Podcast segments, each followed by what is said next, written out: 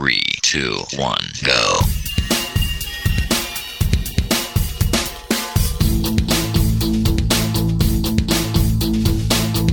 Enredando, la informática que se escucha.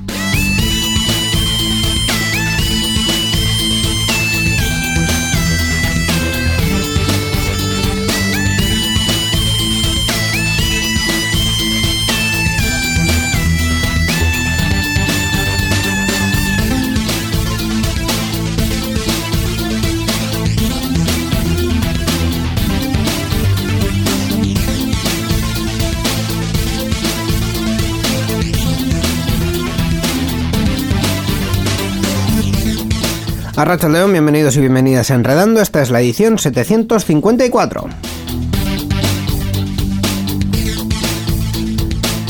Una edición que, como habitualmente, iniciamos Miquel Carmona aquí presente. Hola, ¿qué tal? Íñigo Sendino. Y yo mismo, Íñigo Sendino, eh, para hablaros de tecnología. Eh, hoy me temo que vamos a dedicarle mucho tiempo a algunas cosas muy concretas porque a Elon Musk le ha dado por sacar la billetera y eso es terrible. Sie- Siempre que Elon Musk saca la billetera hay consecuencias. Mm, Más bien la chequera, pero bueno, en fin. Eh, chequera, billetera.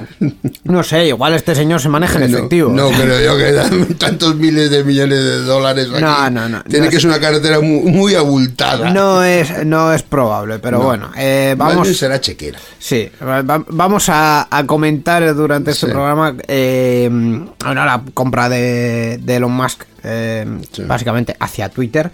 Eh, pero también vamos a hablar pues, de nuestras secciones habituales, del videojuego, de el podcast y de GNU Linux también, que va a tener su apartado como siempre en esta edición de Enredando. Sí, sí. Eh, sin más cuestión, vamos allá, ¿no? No, yo quería decir una cosita antes, Dale. que es que tenemos ya este año Euskal presencial con mucha gente. Muy, Mucha gente. Sí, sí, están las plazas aquí, cuatro mil y pico plazas.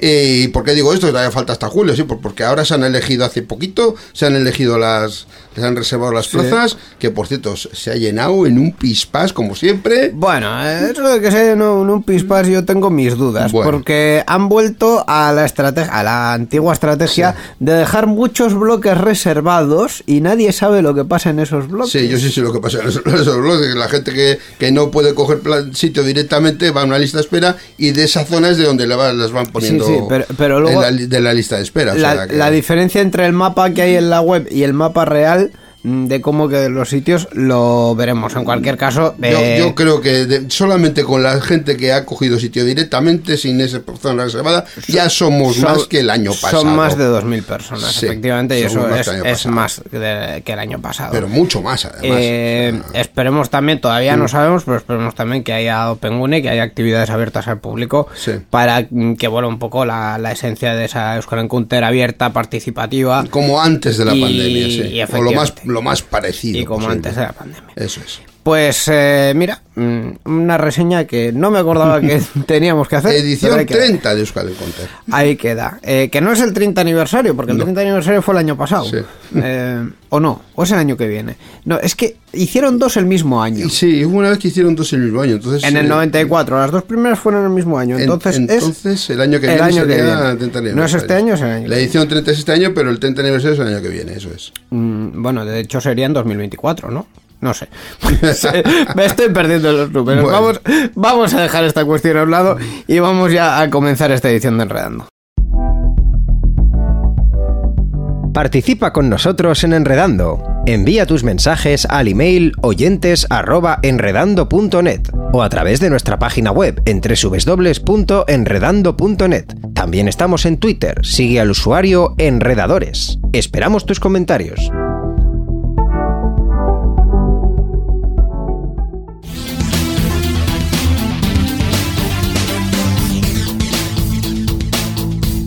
Enredando, la informática que se escucha.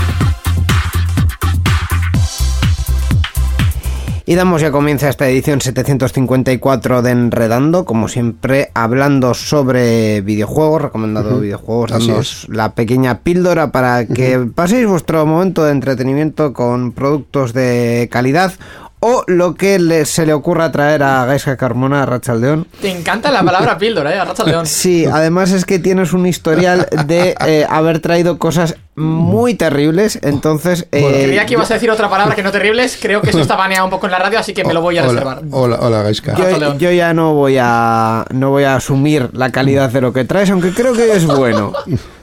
Eh, ¿Crees bien? ¿Crees bien? A ver, de por A sí ver, yo solo ver. traigo cosas buenas, vamos a empezar por ahí. Otra cosa es lo que tú opines al respecto de ellas, Íñigo. Pero, Bueno, bueno, pero venga, venga, eh, venga. creo que hoy, hoy sí que concordamos en este Dale, tema. dale, dale, dale. Haya paz, haya paz. Hoy vamos a hablar de Tape and Build the Memories. Si Hombre. no os suena el título es porque no seguís Euska Digital, así que id siguiendo. Euska Digital. Sí. Es posible. ¿De qué se trata Tape and Build the Memories? Es una aventura narrativa en primera persona, lanzado el 14 de abril de este mismo año, de este 2022. Si lo estáis viendo el año que viene, o dentro de 5 o dentro de 18, quién sabe, pues no, pero de este 2022. Y ha sido desarrollado por Black Chili Goat Studio y editado por Gamera Nest. ¿Cuál es la gracia de esto? Que este es mi sector. Es un videojuego indie del sector de PlayStation Talents, de la iniciativa de PlayStation Talents. Y mezcla los géneros de aventura y suspense. Eh, este videojuego lo jugamos nosotros en un directo en Twitch. Correcto. El día de su lanzamiento. Correcto. Eh, Y, hablamos con sus creadores el día el y siguiente. hablamos, fuimos y hablamos con los creadores el día siguiente a su lanzamiento, efectivamente. Eh, así que pues lo tenéis todo en YouTube, id a verlo, estáis tardando. Eh, vamos a mm, hablar un poquito de la historia. Eh, cito textualmente de lo que comentan ellos. Eh, nosotros interpretamos, bueno, interpretamos, encarnamos a Iria, que es una chica del pequeño pueblo de Antumbria, que recibe una cinta de VHS de su padre pidiéndole ayuda. Eh, desde este mensaje, a partir de este mensaje, Iria se sumergirá en sus recuerdos, donde verá usar una vieja videocámara de su padre para explorar su memoria y descubrir los oscuros secretos de la familia. Son unos recuerdos un tanto tergiversados. Eh, Difusos. No exactamente, yo diría como que están un poco mezclados la realidad con la ficción. Ah, a fin de cuentas son recuerdos, sí, Sí. ya de por sí no es real. Sí. Pero teniendo en cuenta que el escenario del recuerdo dentro del videojuego es un escenario real del videojuego, está un poco mezclado por poner una comparación con, no sé si os suena, Stranger Things. Sí. Digamos, el, la Aquella escena... serie de Netflix de, de pseudo terror, tensión, Thriller. que estaba ambientada en los, en los 80 y uno de los recursos que había era, si no recuerdo mal, la, la cámara aquella de Super 8. Pero más allá, de, más allá del tema de la cámara, yo te estoy hablando de, según literalmente, Stranger Things, temporada 1, episodio 1. Hmm. O sea, tú lo abres y lo primero que te encuentras es así como una escena de un hospital, no sé qué, con unas zonas eh, que... no, sé, no sé cómo decirlo, como que conectan dos mundos. Están como un pegote de repente tirado ahí. Pues aquí pasa algo similar. Como que conecta un mundo con otro, eh, así con simbolitos y rojo y cosas. Hace bastante ese juego con colores, por así decirlo. De un tono literalmente blanco, azulado y absolutamente, mm, por decirlo de alguna manera, sobrio, efectivamente, Neutro, sobrio, sí. neutro. eh, a mezclarlo con un tono más de terror, con un tono más rojizo, eh, que llama la atención, que chilla mucho de repente con el entorno, precisamente por esa idea. Destaca, sí. Efectivamente. Eh, va a estar disponible para. Bueno, perdón, va a estar, no. Está, Está. disponible para PlayStation 4 y ordenador mediante Steam. Eh, y tal y como habías comentado, Íñigo, en el tema de Super 8 con la videocámara y demás, aquí tenemos algo muy similar. Tenemos una videocámara que tiene fast forward y rebobinación en el tiempo. ¿Cuál es la cosa? Esto no se aplica al entorno, se aplica a un objeto determinado. Eh, y esa cámara hay que cargarla, tanto para fast forward como para retroceder en el tiempo. Entonces, y esto sí que va a ser un tip de gran ayuda si vais a jugar al juego. No carguéis la cámara al máximo ni la descarguéis al máximo. ¿Por qué? Porque si cargáis la cámara al máximo y le tenéis que hacer, o sea, es decir, eh, cargar la cámara al máximo, hay objetos en el entorno que os permiten cargar y descargar la cámara.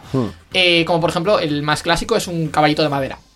Entonces, eh, si cargáis la cámara al máximo y luego necesitáis hacerle fast forward algo, no vais a poder, porque la cámara está llena. Claro. Y si la dejáis vacía y tenéis que rebobinar algo, tampoco vais a poder, porque la cámara está vacía. Entonces, eh, dejadlo a la mitad. Porque la cámara se carga y se descarga, en plan, con un objeto como el caballito de madera, muy rápido y no se gasta tanto. No gastas casi nada. Entonces, dejadlo más o menos a la mitad y así podéis ir cargar, descargar, cargar, descargar, así constantemente. La mecánica principal del juego entonces es eh, ese juego que te da con, con la cámara y con los distintos objetos que hay en el Efectivamente, entorno, para ¿no? poder moverlos y pues hacerte hueco entre, eh, entre objetos entre los que no te podrías mover, eh, abrir espacios nuevos o ver un entorno como estaría antes para poder mm, traer un recuerdo y poder avanzar, por ejemplo. Eh, más allá de ello, es un juego de terror, pero como casi todos los juegos de terror, eh, tiene una mezcla de puzzles. básicamente. Es que Terror psicológico. ¿no?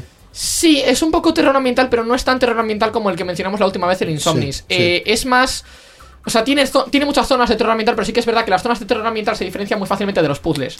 O sea, no está mezclado todo de, vale, tengo que ir de aquí a allí para interconectar y no sé qué y hacer un puzzle, pero del camino me encuentro con no sé qué que me da miedo y tal. No, está como muy separado. Eh, y precisamente eso es algo que voy a comentar después. Em, tenemos vídeos grabados, eh, como hemos comentado, los VHS, pues al final de cada nivel o puzzle, vamos a meterlo entre comillas, eh, tenemos otra cinta de VHS que nos traslada a otra zona. ¿Cuál es la cosa? Dentro de cada nivel o puzzle, entre comillas, eh, casi todo está interconectado. Entonces tienes que ir abriendo salas para abrir más salas, para abrir más salas, para abrir más salas, que al final se acaban conectando entre ellas. Entonces te va dando un poco de pista. En plan, esta puerta no puedo abrirla, pues tengo que ir por la otra. Tengo que abrirla por la otra. Tengo que ir a por esto.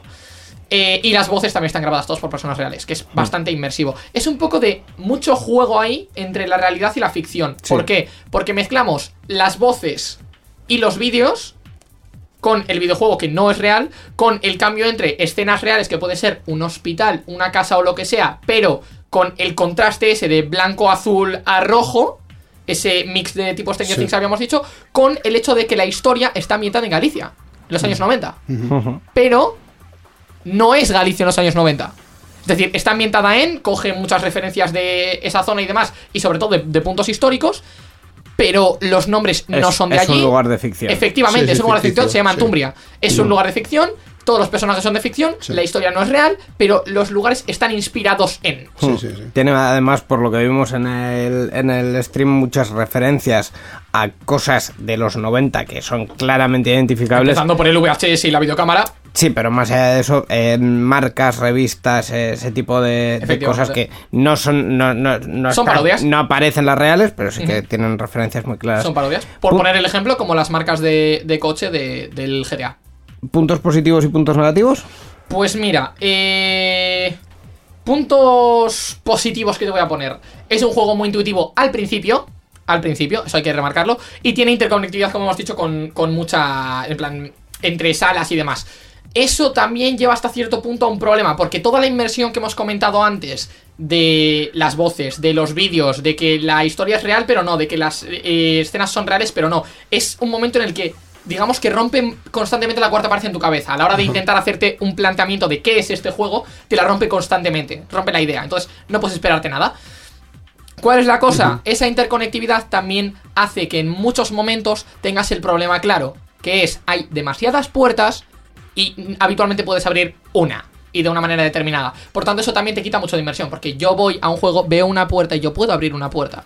Si me vienes y me dices, necesitas una llave, me callo. Pero si me vienes y me dices, esta puerta está cerrada, pues no me das mucha información, que se diga. Sí. Es el fallo que le he encontrado yo, por lo menos a, a uno de los niveles.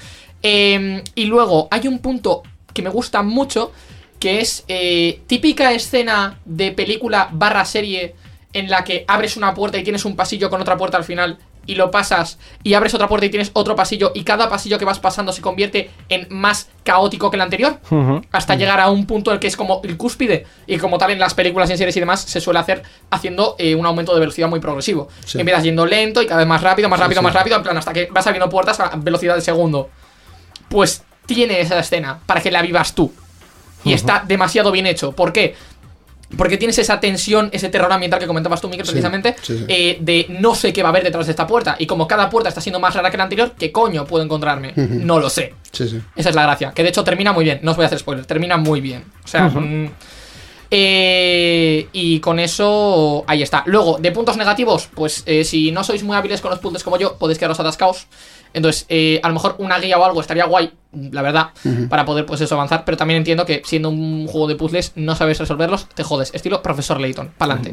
Sí, es, es un poco así el género. Eh, me gustaría alguna opción más de personalización en el menú. No sé de qué tipo, pero no sé, algo más para poder personalizar a nuestro personaje o, o alguna cosa del estilo. Y luego eh, algún tipo de tráiler vídeo introductorio o, o demás antes de ponerlos en el menú principal de pantalla. Pero esos son detallitos. O sea, el juego es una obra maestra dentro del terror psicológico ambiental y demás. No hace uso del jumpscare fácil porque no lo hace hace uso de que te rayes tú literalmente con la cosa que te estás encontrando delante y eso sea lo que te da miedo, porque si ahora me enseñan esto, ¿qué me van a enseñar cuando lleve hora y media de juego? Teniendo en cuenta que es indie, porque los indies pues no duran 60 horas de normal.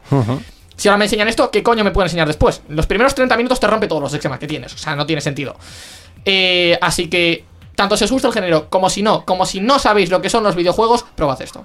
Pues eh, Tape and Build de Memories, disponible para PlayStation 4 y para PlayStation 5 también, creo. Eh, En PlayStation 5, si no es como tal PlayStation 5, con retrocompatibilidad Seguro. posiblemente será. Y también en Steam para PC. Y Pues, tengo que dar las gracias a los chicos de Black Chili Goat y a, y a Virginia también, que, que nos dejaron la clave, nos permitieron streamear y nos dieron todas las facilidades del mundo. y Muchas también gracias, al sí. programa PlayStation Talents por hacer posible esta colaboración. Pues ahí está la recomendación. Gracias, Gaiska, y hasta la próxima. Agur. Agur. La informática que se escucha.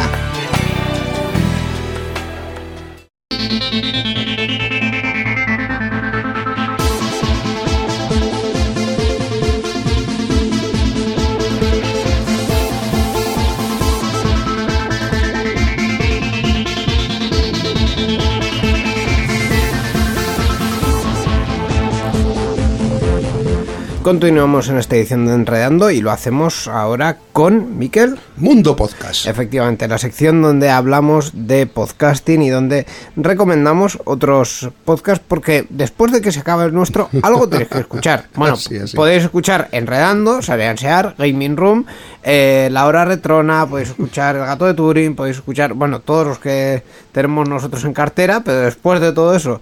Y, de- los de Roberto. y los de Roberto, después ya hay algo más que escuchar. Eso y efectivamente Roberto es quien nos los recomienda. Rachaldeón, Roberto. Arracha León, hola Miquel, hola Íñigo, ¿cómo estáis? Comment down below. ¿Qué? ¿Cómo? Hola, Roberto. Ay, eh, perdonad si, si se me escapa hoy algún, alguna expresión en andorrano, pero es que el podcast que, que traigo hoy está localizado en este pequeño país con una gran sobrepoblación de youtubers. Eh, a ver, yo andorrano no, pero catalán controlo, pero eso no me ha sonado a catalán, ¿eh? Que sí, hombre, que sí, tú no te preocupes, ya sabes, si le das a like a subscribe, podemos empezar. Vale. Eh, yo mejor Twitch. Si suscribe en Twitch, yo bien, estoy de acuerdo con eso. Vamos a, Vamos. a hablar de youtubers. ¿Por qué? ¿Qué pasa aquí? No, no, vamos a hablar de un podcast, como siempre. Vale. Y vamos a hablar del primer podcast de, de ficción sonora que traemos por aquí. Se trata de, del podcast eh, Emprendedores en Andorra. No. Eso suena a oxímoron. Emprendedores y Andorra suena un poco mal. Bueno, es un podcast de, de ficción sonora que es un- una sitcom. Y, y me parece genial porque además muchas de las ficciones sonoras que últimamente se están poniendo, bueno, ya llevan un tiempo muy de moda, son como muy serias y como muy, tienen que ser como muy, pues super de producción. Y este es más una sitcom, pues eso, 20 minutos, eh, 25 minutos de, de, un, de una historia divertida, de risas, que empieza y, y acaba en el episodio. El, el podcast, como, como os decía, pues trata de dos emprendedores que se van a Andorra eh, oye- huyendo. Bueno, huyendo. Eh, digamos que han tenido un problema con Hacienda y se van a Andorra para, para arreglar los temas allí. Na- nada Eh, creíble. Ahora que estamos en época de declaración de la renta, na- no, no, ha pasado nunca. Nunca, nunca.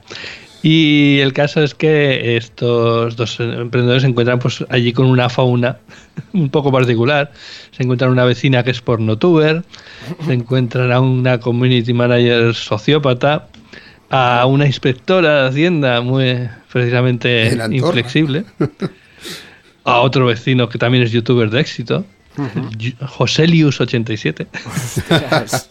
un camarero muy misterioso capaz de conseguir cualquier cosa. O sea, la, la cosa se va liando en cada episodio y al final acaba acabando en, en lo más alto.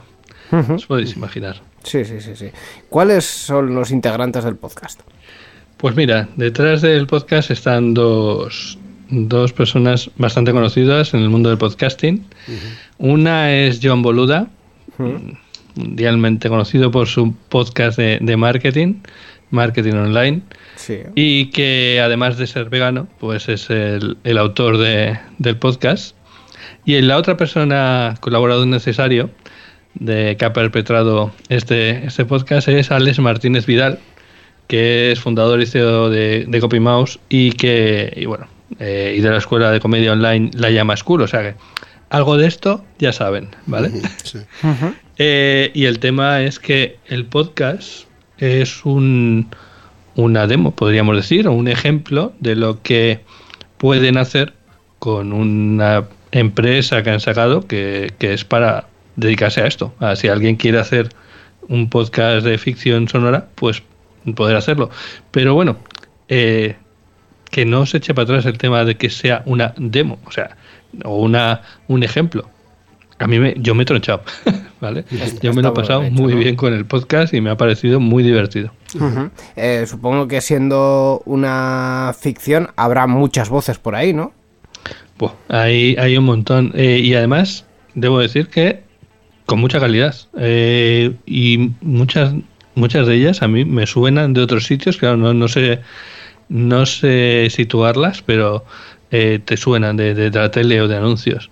O sea, por decir nombres, están, aparte del mismo yo, John Boluda, que hace uno de los protagonistas, y Alex, que hace el otro.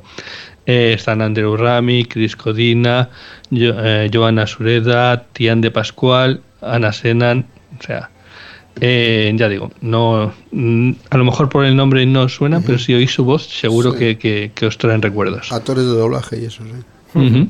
Sí. Em, esto de las series o de las sitcoms eh, en formato podcast, que, co- ¿cómo, ¿cómo lo han publicado en este caso? ¿Semanal? ¿Lo han hecho por, Claro, eh, no, por no. tandas? Ha, ha sido, ha seguido más el modelo Netflix Ajá. y esto, pues en septiembre del año pasado, cogieron y publicaron los 10 episodios De golpe. para, exacto, para que tú te los puedas escuchar como quieras. Si quieres escucharlo haciendo Bing, ¿cómo se diría? Bing listening. Bing ¿no? listening, En vez de sí. Bing- El Bing O si Watching se ir. utiliza para verlo todo de seguido, pues para oírlo todo de seguido, pues vamos a utilizar Bing Listening, por ejemplo. Sí, sí, sí. Bueno, espero que no me esté jugando una, una jugada a mi memoria, pero creo que fue así. Y, y eso. Eh, ¿Y qué, qué os iba a decir? ¿Qué os iba a decir? Pues eso, obviamente periodicidad pues no aplica en este caso. Claro.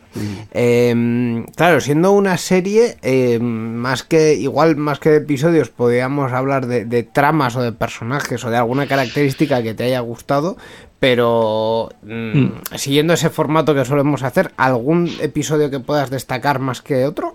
Claro, obviamente hay que empezar por el primero, ¿no? Sí. Para enterarte de quiénes son los personajes, pues, qué- qué- en qué situación están.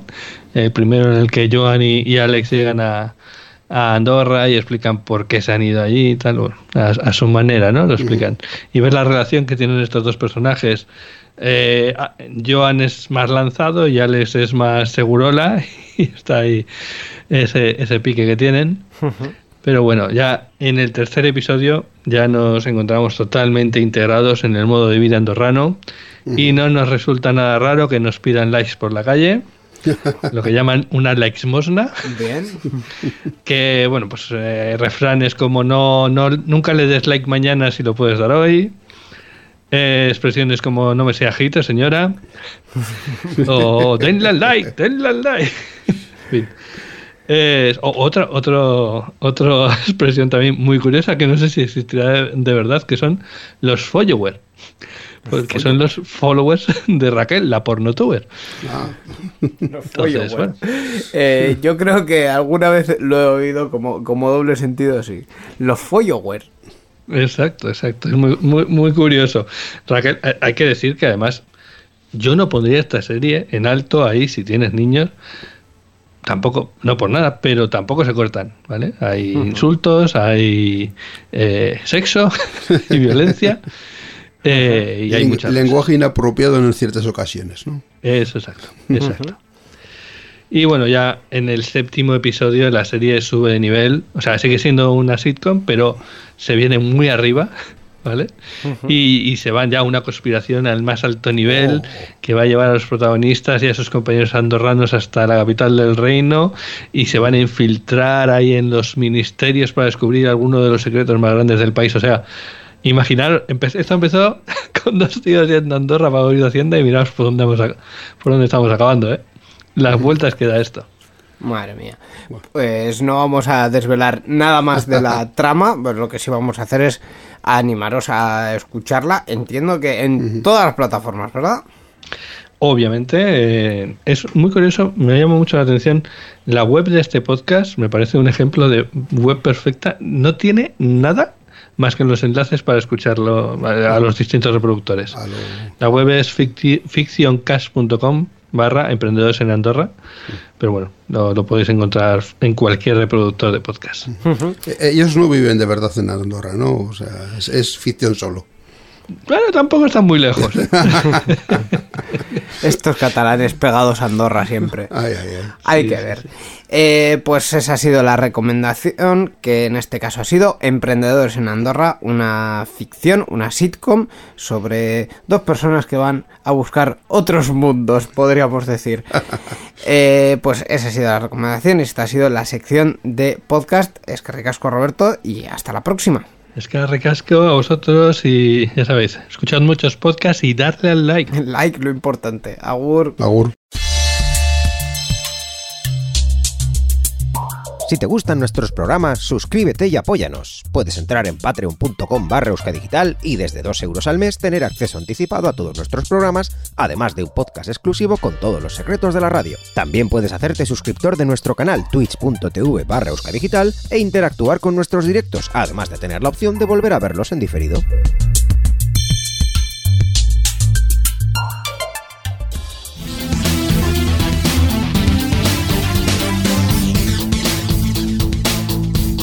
Enredando, la informática que se escucha.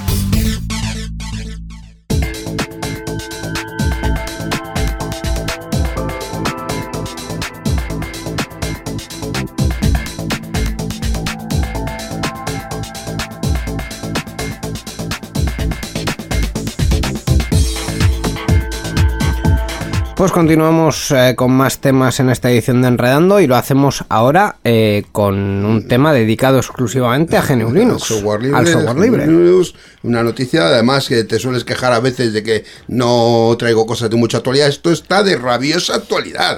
Efectivamente. Está, vamos, es candente, candente.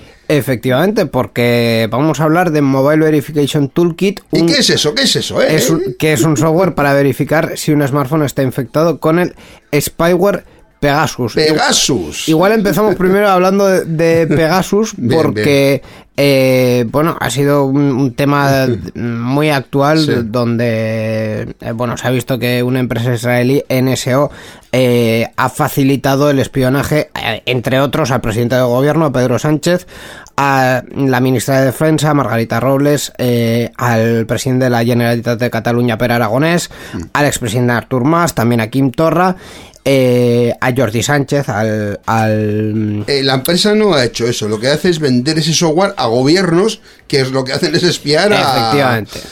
Efectivamente. Sí. Eh, por tanto, pues, eh, bueno, por eso lo decía lo de que han- ha facilitado, porque al Sí. final es el software que se ha utilizado para ello. Mm. para ello. Y para evitar ello, pues tenemos eh, esta herramienta, Mobile Tenemos efectivamente un, un software que nos nos sirve pues para precisamente para esto. Bueno, esta la firma de como bien dices, eh, eh, NSO Group. eso, por eso software es spyware Pegasus pues han sido tema de interés después de que se revelara que múltiples gobiernos han, se ha revelado han usado esta herramienta de forma sistemática para vigilar a opositores políticos, periodistas, activistas, empresarios, etcétera, etcétera, etcétera. Aunque ya se conocían múltiples incidentes relacionados con este spyware, un informe de Amnistía Internacional mostró que lejos de dis- disminuir su actividad ante las severas violaciones de los derechos humanos, los gobiernos incrementaron el uso de esta herramienta. Ante esto, si queremos saber si nuestro dispositivo se encuentra comprometido, tenemos la posibilidad de utilizar un software de verificación que se llama Mobile Verification Toolkit, que es un conjunto eh, de herramientas de código abierto disponible, que está disponible en GitHub y diseñado para cualquier para que cualquier usuario que desee pues analizar las integridades de sus sistemas operativos móviles. MVT, que es este, las siglas de este software, está disponible tanto para sistemas iOS como para Android, aunque su uso en este último sistema operativo puede resultar dificultoso para los usuarios que no iniciados en seguridad móvil. Por otra parte, el sistema iOS almacena registros relevantes por mucho más tiempo, por lo que para Amnistía Internacional resultó más fácil encontrar muestras de Pegasus en dispositivos iPhone. Si deseamos utilizar esta herramienta, primero debemos instalar un paquete de Python que está disponible en el sitio web, donde también encontraremos instrucciones detalladas sobre la descarga e instalación de los componentes necesarios. Para un mejor funcionamiento, deberemos realizar una copia de seguridad completa del dispositivo, por si acaso. Eh, finalmente vamos a dar la dirección web donde se encuentran disponibles estas herramientas, que como ya hemos dicho, pues es una página de GitHub y la dirección es github.com barra mvt-project.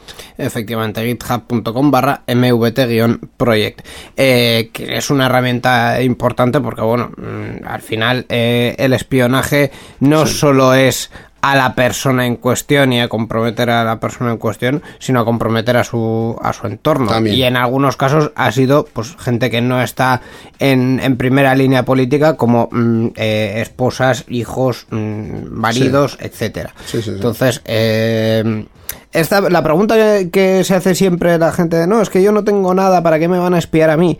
Es que igual tú conoces a alguien a- que sí interesa. Que sí eso es. Y un día te lo encuentras o un día quedas con él o un día, pues bueno, eh, Mm. este tipo de cuestiones. Pues este ha sido nuestro tema de hoy, Mobile Verification Toolkit, un tema que como siempre nos ha traído el grupo. Sí, por supuesto, esta noticia, como, como otras muchas, está en la página del club, eh, donde damos todos los detalles y hay más- mucha más información sobre el que quiera que co- comprobar su, su dispositivo móvil.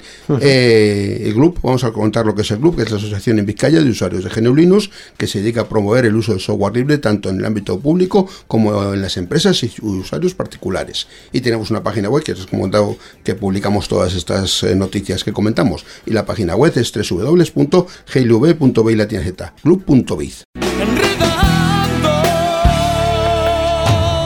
La informática que se escucha.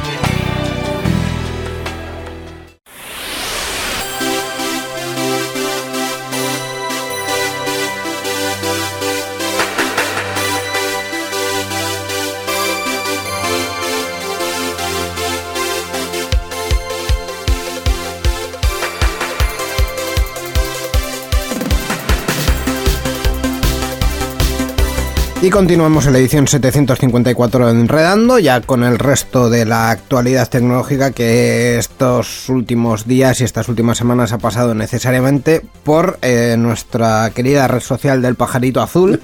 y como experto tuitero, incluso influencer, Ah, yo, yo, experto tuitero, yo. no. No, yo Eh, no. Hemos traído a alguien más activo en Twitter todavía. Es que para ser más activo que yo. Eres Borja Arbosa, Rachaldeón. Ah, en serio, yo estaba esperando que apareciese ahora alguien por la puerta.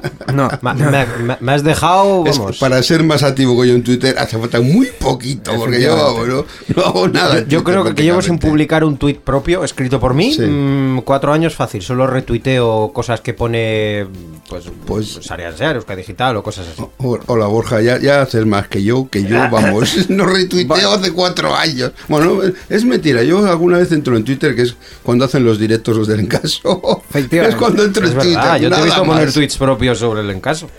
Pero es Eh, el, el único momento cuando hacen en vivos en, en- en el programa de encaso. Como veis, tenemos a una mesa experta y cualificada Total. para hablar de la noticia prácticamente de- Sí. de- de- de- del último año, probablemente.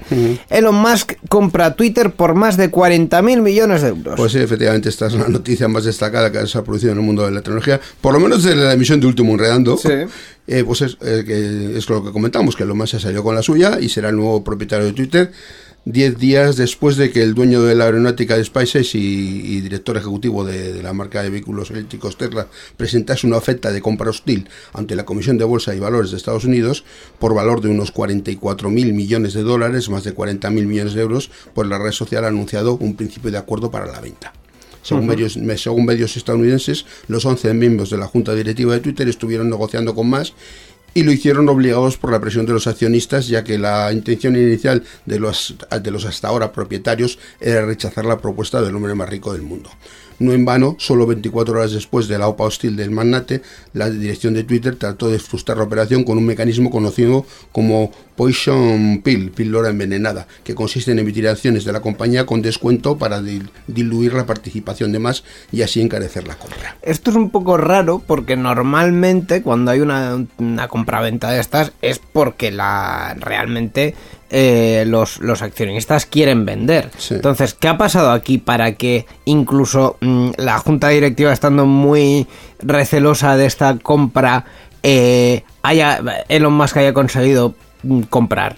No Pues entiendo. No tengo muy claro, pero seguramente hay algo que no sepamos, que evidentemente no cuentan aquí los medios de comunicación o que nadie más de los que están ahí dentro, que seguramente hayan firmado algún tipo de cláusula de confidencialidad, Seguro. puedan estar autorizados a contar.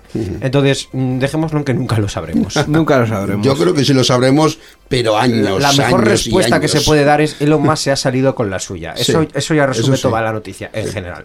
Y evidentemente, pues si no es la noticia más relevante que llevamos del año 2022, que el mundo de Es una de las más- Que baje Dios y sí. lo vea, ¿no? Sí, sí, efectivamente. Eh, claro, ¿qué repercusiones puede tener para primero para la compañía y luego para la red social? Porque para la Y para los usuarios. y vamos por ahí. Sí. Primero para la compañía porque eh, básicamente siendo él el, el- el único accionista de la empresa, porque por lo que entendemos de esta noticia, mm, si no ocurre como con Euskaltel, será más o menos parecido, que se quede con un porcentaje muy amplio Sí. de, de las acciones y el resto pues mm, incluso puede eh, forzar algún mecanismo para, para tenerlas todas. Entonces... mm, a partir de aquí no va a haber junta directiva, no va a haber nada. Va a ser él y su red social y ya está, ¿no? Sí, bueno, así. él la, él la junta directiva que él designe, porque al final Sí. como socio accionista tienes derecho a designar a una junta directiva que es quien ejerce la labor, lo que es el gobierno, ¿no? La, Sí, la ejecutiva la que de, dirige una de la empresa, sí. que puede estar él o puede no estar, o sea, puede ser propietario de 100.000 empresas pero no estar dirigiéndolas. Entonces, Directamente, por lo menos en la claro, persona que firma tal, pero Eso es. va a estar detrás de la todas las última decisiones. palabra, puede, Sí. puede ser el CEO, puede ser un consejo Sí. de administración o puedes no ser nada. Eso no lo sabemos. Lo que sí que sabemos es que al menos él dice que no la compra por dinero. O sea, quiere decir que él como una inversión de esto de A ver, he pagado un dinero ver, para el- que, no la compra, cara. que la compra, no la compra por dinero, pero sí la compra con dinero, ¿eh? Con dinero Sí, con, con dinero seguro. Ahora, ahora el tío más rico del mundo me está diciendo en la cara que él, él se dedica a la caridad. A la- pero el ahí, dinero ahí, no. eh, no le pues importa. depende, depende de lo que tú entiendas por, por dinero. O sea, Sí. quiero decir, A ver, la a compras ver. como inversión de decir voy a pagar esto para que dentro de tantos años valga más y yo con eso consiga una plusvalía. Voy a pagar esto porque la empresa es súper rentable y me va a dar un dividendo anual con el cual voy a ir compensando. O sea, tú al final cuando inviertes un dinero, cuando hablamos de invertir, Sí. invertir es porque esperas una rentabilidad. Sí. Eso es evidente. Y tú puedes comprar una empresa y decir dentro de tantos años valdrá tanto y yo me forraré o sencillamente me va a producir un ingreso de, de- de beneficios. Pero también puedes eh, comprarla por motivos no económicos, que es que te interesa tener un poder específico de eh, mediático o, capacidad de influir en determinados sectores de la sociedad o simplemente mm, dejando a un lado los motivos que Íñigo pueda llamar eh, de beneficencia, que quieres otorgarle a la sociedad lo que tú con tu propia ideología piensas que debería tener, como es el caso de Musk, que si no me equivoco, ha sido de los que más expresamente se ha posicionado a favor de la libertad de expresión en las redes sociales, tal y como él la entiende, por lo menos. O sea, hace ma- más bien. activismo de la libertad de expresión tal y como él la entiende. Y supongo que quizás también allí haya algo de motivación. ¿Que ¿Qué puede hacer a partir de ahora? Pues evidentemente ha dicho que el algoritmo va a ser más público o algo así entendido Sí, yo. una, una de las propuestas que tiene Elon Musk es que El algoritmo de se- moderación. Se, evolucione hacia una plataforma de código abierto. Hay eh, partes de Twitter que sí son de código abierto, pero quiere que todo el código sea abierto. eh, y lo cual que- no es malo en sí. Y lo que implica eh, eh, es que los algoritmos de, digamos, de orden de los tweets y de moderación sean eh, públicos. Sean públicos, sí. O sea, y- si lo consigue, punto positivo, porque una cosa mala que tienen las redes sociales en contraposición con la vida real es que si tú en la vida real te manifiestas y te detienen, la policía te dice por qué te ha detenido y supuestamente eso estaba escrito y público para todo el mundo. Sí. El código penal o, Sí, o la ley de lo que lo sea. que sea. Sin embargo, en Twitter, en Facebook, en No Instagram, en cualquier otro sitio donde, Te o en bloquean. YouTube, donde te bloqueen, primeramente te bloquean sin dar opción de, de- de alegación, de decir de tal, de entrada estás bloqueado y luego puede que los motivos sean los que a mí me salieron del... Sí. Ahí, de ahí, de ahí. De ahí. a- eso yo creo que no va a cambiar en el sentido de que eh, Pero bueno, las reglas mínimo- de Twitter serán las que las que ellos quieran. La ¿no? intención Obviamente. de que cambie, la propuesta de que cambie o que se diga de una forma abierta, esto a lo mejor debería de ser así. Bueno. Luego que se haga o no se haga Bueno, ya es otra historia, ya- ¿eh? pero ya por lo menos que se verbalice el hecho de esto debería de ser así. El cambio más inmediato que yo veo es que eh, hasta ahora eran unos los que decían quién cortaban, a quién cortaban Sí. y quién no, y ahora va a Sí. ser Elon Musk el que diga eso. Sí, efectivamente. Sí, sí, sí. Caso que, pero es lo, es lo que tú dices. Si yo fuera mañana el rey del mundo o el emperador, haría las cosas para que todo el mundo pudiese no sé qué tal, tal, tal. O sea, que si tuvieras mañana el poder, lo querrías perder cuanto antes, quieres decir. O sea, Claro. pues Claro, igual sí, porque si, si eres, pues eso, i- o activista o, o- o sentimentalista o no sé qué más listas, eh, pues pensás, vale, pues ahora que yo tengo el poder voy a hacer las cosas como a mí me gustaría que se hicieran si yo estuviese en el otro lado. A lo mejor. A lo mejor eso se queda en simplemente una declaración de intenciones o vemos que es un bluff. Pero el propio hecho de que se verbalice, de que un, un señor que supuestamente influencia en mucha, muchísima gente diga estas cosas deberían de ser así, también si- significa que hay detrás una serie de personas que lo leen y dicen, pues a lo mejor esto es verdad. A lo mejor deberíamos de exigir que las plataformas donde compartimos nuestros contenidos, o donde generamos el contenido, donde se crea el movimiento social, tengan unas reglas de moderación que sean públicas y conocidas, tal y como ocurre también en la vida real, con los estados, con la policía, con la seguridad, con la administración, etcétera, etcétera. Sí, sí, sí. Eh, la posición de Elon Musk sobre este tema no es eh, baladí, digamos, porque muchas veces se ha, eh, se ha autodefinido como un, cito textualmente, absolutista de la libertad de expresión y hace unos días matizó que para él los límites a la libertad de expresión no deben ir más allá de lo que marque la ley. Bueno, es verdad. Luego, eh, ¿sabes qué pasa? Que esa frase se queda a medias porque ¿qué es lo que marca la ley? Claro. Por lo menos tiene que haber una ley ya. De entrada, bien. el- el- el- ahí van- entramos en varios problemas. Primero, ¿La ley de dónde? La ¿Qué ley? Es decir, la ley ¿Quién de la dónde? hace? Y segundo, eh, ¿cuál es la interpretación de esa ley? Claro, la ley mm, como concepto de manifestación de la soberanía popular, una ley que se ha hecho entre todos y que la mayoría por lo menos acepta, es un concepto para mí que válido, ¿no? Una comunidad que se hace sus propias normas y si no quieres estar aquí, pues ya sabes dónde hay, Sí. vete a otra comunidad. Bueno, hasta ahí medianamente bien. No, no es una ley impuesta por un monarca, oligarca o lo que sea superior que dice, este es mi chiringuito y si no quieres no entres. Claro. Ya, claro. Pero- como, como pero mínimo, lo- ya lo sabes. lo de- ¿Qué lo de- ámbito de. Claro, lo de es, qué ley no es, no es, mundial. Claro, es que no es baladí porque además los estadounidenses tienen cierta tendencia a mirarse a su ombligo Claro. y sus leyes de libertad de expresión eh, son mucho más amplias que las que las españolas, por ejemplo, a costa de eh, tolerar más discursos de odio. O sea, ahí hay una, una balanza en la que cuanta Bueno, no, te, más no te creas, eh, Estados Unidos tiene muchas contradicciones, porque luego Sí. hay mucha libertad de expresión, pero mucha gente es condenada por, por las leyes de injurias o por daños a, a un montón de cosas que, que seguramente lo habréis visto, ¿no? En Estados Unidos, que me denuncie y se haga rico como la gente normal. Lo que decía eh, el señor J.K. Simpson, eh, J.K. Simmons en la película de Spider-Man, que me denuncie y se haga rico como la gente normal. Eso en Estados Unidos pasa. Demandas y te dan una indemnización por, yo qué sé, cualquier cosa. claro, Entonces, más- es- es- sí, Estados que Unidos no se claro. resume en la libertad de expresión es muy amplia. Mm, no es tan simple.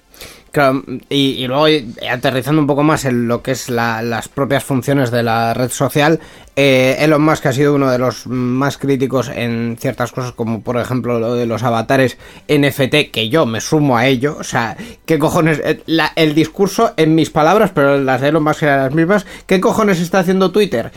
Haciendo mierditas de NFTs cuando todavía no sé cuántos años después no nos dejan editar tweets. O sea, mm, Esa es otra de las Sí. promesas que ha venido debajo del brazo de Sí, este señor, ¿no? sí, dicho, Efectivamente. sí, efectivamente. Y parece que, que hay otros aires de cambio en el sentido de que parece que podría cobrar por citar y embeber tweets. Eh, que esto ya os adelanto que no es una buena idea. Embeber tweets es eh, de la posibilidad de publicarlos en otras páginas web. Incrustar. incrustarlos en otras páginas web. Y parece que no, pero eh, hay un gran eh, aparato mediático que, es, que hace mucho dinero a costa de citar tweets. Y no voy a nombrar ningún medio como el Huffington Post, pero voy a nombrar el, Huffin- el Huffington Post, por ejemplo. O sea, que de sus 10 artículos más leídos, 8 son una ristra de tweets, simplemente, y explicando esa ristra de tweets. Eh, pero claro, eso genera retroalimentación y genera que la gente vuelva a Twitter a ver ese contenido. Entonces, eh, eso puede ser un arma de doble filo, porque los que están no se te van a ir, pero los que no están no van a entrar. Hay que verlo.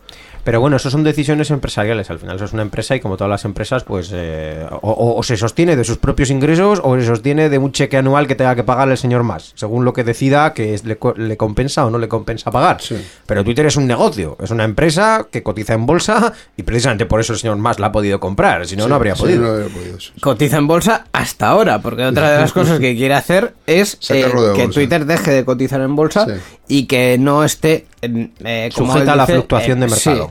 en manos de los grandes directivos de Wall Street. Yo, yo cuando Vale. este señor dice estas cosas yo no lo entiendo. O sea, quiero decir, no sé qué- en qué posición se pone él Dentro para de los grandes directivos de Wall Street. Claro, ya está en manos de uno, que no esté para, en manos para de otro. contraponerse a los demás. O sea, e- este señor parece Sí, que a veces sí, sí. tiene una pátina como que, que él es mejor que el resto de empresarios. Y es como. Oye, quién sabe, a lo mejor después de quitarla de bolsa hace un sistema de democracia interna con el cual todos los usuarios de Twitter votan en unas elecciones al próximo presidente. Eso lo dudo mucho. No lo van a ver mis ojos.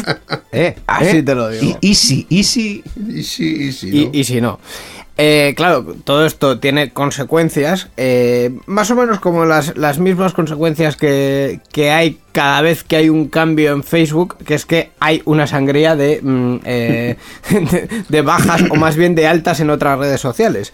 Antes de eso, todavía mejor, los que publicaron en mayúsculas no doy mi consentimiento o algo así, creo que yo vi los tweets estos en A letras ver, gigantes, que las- fue trending topic eso, no, Sí, do- sí. no consiento o no doy mi consentimiento. La- es, las- es de una no candidez para espectacular. Espectacular. O sea, Eh, Que no ver, sirve para nada. quien y pegó eso, de verdad, es, es mi héroe. No, no sé si lo puedo encontrar, pero básicamente, eh, por mm, explicarlo un poco, había gente que creía que publicando eh, Sí, que eso, no daba su consentimiento a que Elon Musk utilizase sus imágenes o cosas de esas, ya automáticamente eh, eso servía. Ah. Y es como, mm, no, compañeros, es decir, Lo, eh, lo que sí no. sirve es que borres tu cuenta. Que efectivamente, A si lo no mejor, es- a lo mejor. Eh, lo que has publicado ya. eh, Yo eh, creo no, que no. incluso borrándolo se puede quedar. Borra- no, borrándolo lo que queda- lo que Sí, sí, sí, sí, sí, sí. borrándolo lo que consigues es que ese, esa cuenta y el contenido de esa cuenta no esté eh, eh, no pueda usarse por parte de los restos de los usuarios. Pero, Pero, la empresa la puede puede- guardar el contenido, hay que ver en qué condiciones y tal, todo eso lo pone en Sí. un documento muy largo que nadie se lee. Efectivamente. Todo el mundo dice que ha leído y acepta. Entonces, Pero no, eh, es mentira. Es claro, mentira. si tú quieres estar en Twitter, tienes que aceptar sus condiciones. Y si quieres seguir en Twitter, tienes que seguir aceptando sus condiciones. Y si Twitter tuviese una eh, obligación legal de darte a ti la opción de eh, dar algún consentimiento o rechazarlo, estaría en alguna parte. Pero no publicando un tuit. O sea, eso No, es- desde luego que no es publicando un tuit. Sí. mm, O sea, legalmente. O sea, y- por temas de LOPD te tendría que dejar rechazar el consentimiento para según qué cosas de aquí de en adelante, claro, lo Pero hecho claro, hecho está. Sí, sí, como, pero- pero como de es eso- una empresa americana, ni pero de- europea ni este. Bueno, a ver, Sí, sí, no, con usuarios en Europa sí tienen tiene que que adecuarse, la- el reglamento tienen que europeo. adecuarse a, Debería de. Pero esa- esa es otra tiene- historia, ¿eh? Tiene que hacerlo otra cosa O que Twitter lo hace, Lo o hace, sea, lo hace. quiero decir, en, en ese aspecto, es que una de las cuestiones Pero vamos, que, poner un tuit no es la forma. Eso- Eso, ya, eso está eso claro. ya de saque. Eso sí. una de las cuestiones que a mí me perturban la existencia mucho es que hasta ahora, con todas sus pegas y eh, en general Twitter se veía como una red social donde había mucha toxicidad. Lo que pasa es que mm, eh, digamos que estábamos poniendo el foco en Twitter y no mirábamos a lo demás. ¿Ha decir, comentado algo también en contra de las cuentas bot o de los bots o de que la gente pudiera tener hasta cierto punto anonimizado su, su, sí, su que- existencia en Twitter? quería usuarios verificados a cholón. Otra Eh, cosa que tampoco me parecería mal. Más, más, hombre, es que eh, yo creo que según la legislación española deberían estar verificados, Tal pero cual. bueno, eso, eso es mm, mi propia interpretación. Más allá de esto, o sea, quiero decir, cuando un famoso, una persona famosa decía hasta ahora eh, que Twitter era un pozo de mierda, eh, es porque solo usa Twitter, porque si se crea una cuenta de Instagram, verá que es el mismo pozo de mierda que Twitter, pero se llama Instagram. no, no, no, no es el mismo, es distinto pozo de Sí, mierda. es distinto pozo de mierda, pero quiero decir, el problema... Que tiene sus cosas. El scope no es es que esta red social, no, es que yo soy un personaje público y mm, cada vez que hago algo me puede caer la mierda, esté Sí, donde esté, ya lo por que haga. Eh, más allá de eso, mm, siendo Twitter una red donde en general había un consenso de que las cosas estaban haciendo bien, claro, mm, Elon Musk dice que tiene muchas ideas buenas, pero mm, si no funciona no lo toques. Mm, ¿Qué va a pasar con Twitter? Si funciona, no lo toques. O sea, si funciona, no lo toques. Eso Eso nadie lo sabe. Por lo pronto, la típica, como tú has dicho, migración, que esta la podemos comentar ahora Yo- yo y en el futuro Dios hay dirá. Una persona que sí lo sabe y es Elon Musk. Sí. Ah, bueno. No, yo creo que ni él. Porque él sabe lo que va a hacer él, pero lo que va a pasar detrás, Eso ¿quién es- lo sabe? eso- Efectivamente. eso es verdad, sí. Y una de las consecuencias, que era donde, a donde íbamos de todo esto, es que ha habido otras redes sociales que se han ido nutriendo de usuarios. Y en concreto, hay una que se parece mucho a Twitter, salvo por un pequeño detalle, que es Mastodon ha registrado 30.000 nuevos usuarios tras la compra de Twitter por parte de Elon Musk. Sí, pues eso, la red social Mastodon, que hasta ahora figura como una de las alternativas más seguras a Twitter, ha registrado 30.000 nuevos usuarios en un solo día, después de que Elon Musk adquiriese esta otra plataforma por un valor de, como hemos dicho, de 40.495 millones de euros. El CEO de esta compañía, Eugen Rocco, ha explicado que este crecimiento se debe a que Mastodon presentan una visión de las redes sociales que ningún multimillonario puede comprar y poseer, debido a que Mastodon se esfuerza por crear una plataforma global más resistente sin incentivos ni ganancias. Por ello, muchos usuarios han animado a registrarse en esta red social en las horas siguientes al anuncio de la compañía de Twitter, eh, de la compra de Twitter por Elon Musk. Claro, eh, aquí hay un cambio de visión, es decir, eh, una de las cosas que son eh, relativamente complicadas, pero bastante sencillas de, de, mm, de explicar de Mastodon, es que no es una red social centralizada. Son, es, o sea, es básicamente como un WordPress, mm, diríamos, ¿no? Es un sistema en el que tú puedes hacer publicaciones. Eso se puede llamar Mastodon, o se puede llamar Mastodon.eus, o se puede llamar de miles de maneras. Entonces, eh, si no recuerdo mal, había como unos 60.000 servidores en todo el mundo que cada uno tiene su propia comunidad. Y esas comunidades pueden interactuar e- entre sí, es decir, eh, poniendo un ejemplo muy sencillo, yo tengo una cuenta en mastodon.social, que era, es el servidor, digamos, principal de la, de la compañía que hace este software. Eh, pero he creado una cuenta de Euska Digital en mastodon.eus. Yo con mi cuenta puedo seguir a la de Euska Digital y mi cuenta de Euska Digital puede seguir a la mía.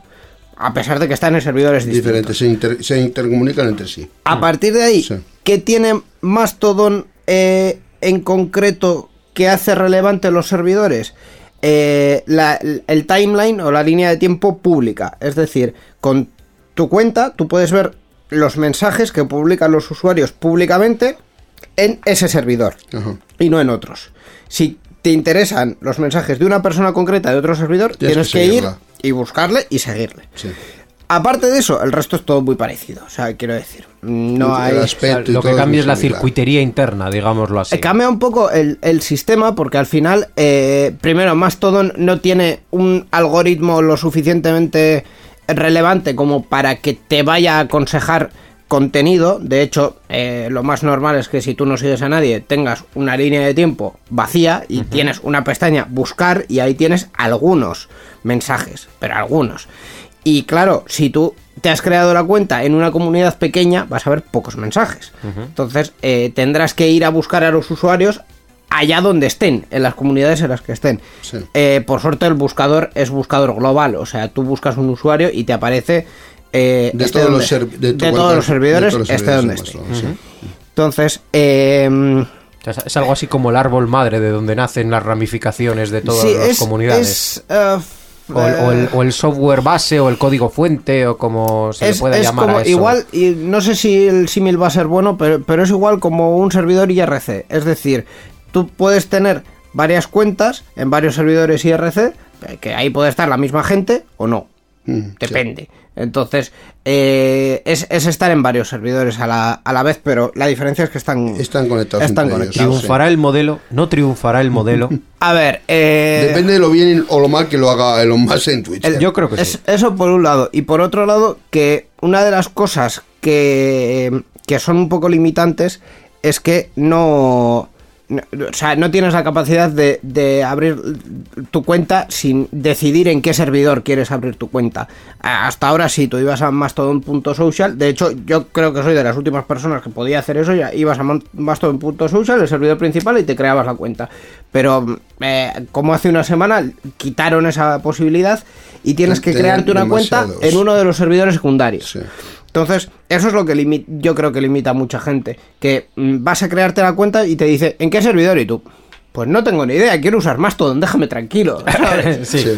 Quizás a nivel usuario pueda presentar cierta curva de aprendizaje que pueda desanimar a muchos, quieres decir, ¿no? Sí, eso es. Entonces, eh, esta es un poco la, la historia, lo, lo más relevante, digamos, de, de, de Mastodon y de la transición que está viendo ahora. Porque, claro, 30.000 usuarios. mm, es, esto es como con Telegram. Al principio, pues se migraban 30.000 usuarios cuando WhatsApp cae- Caía, caía. sí. Ahora, pues También, bueno, pues no sé cuántos somos ya. Pero bien, sí, eso está claro. Bueno, Pues eso es un poco lo que eh, ha sido la compra y las consecuencias de la compra de Twitter por parte de Elon Musk. ¿Nos queda más tiempo, Miquel? no, creo que nos queda ya un poquito, muy justitos andamos Pues ya. si no nos queda más tiempo, vamos a proceder a despedir a Borja. Eh, créate una cuenta en Mastodon dentro de poco, antes de que te quiten el nombre. Estoy, estoy, vamos, muy preocupado por ello. Yo creo que le voy a dar una oportunidad a Elon Musk, a ver qué hace.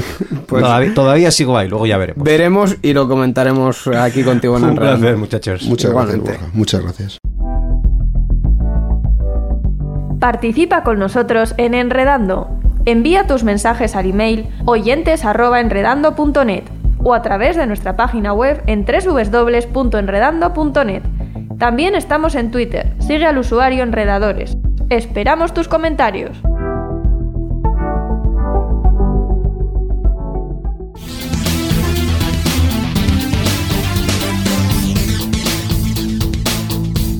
Enredando, la informática que se escucha.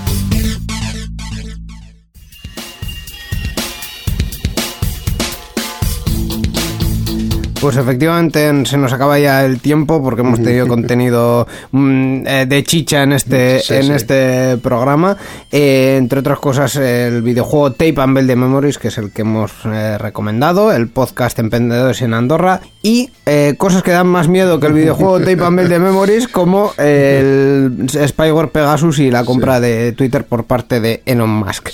Nos vamos a despedir ya con el track que ya está sonando, que es de la Party Birdie 2012, que es una party que se celebra en Uppsala, en Suecia, eh, que también tiene nombre de mueble de Ikea, por cierto. Hombre, Suecia, fin la canción es Make Believe Girl de eh, Wiglund y Jolie. Eh, con esta canción, con este track, nos despedimos hasta dentro de 15 días. Hablaremos de más eh, tecnología y más actualidad aquí en Enredando. Hasta la próxima. Agur.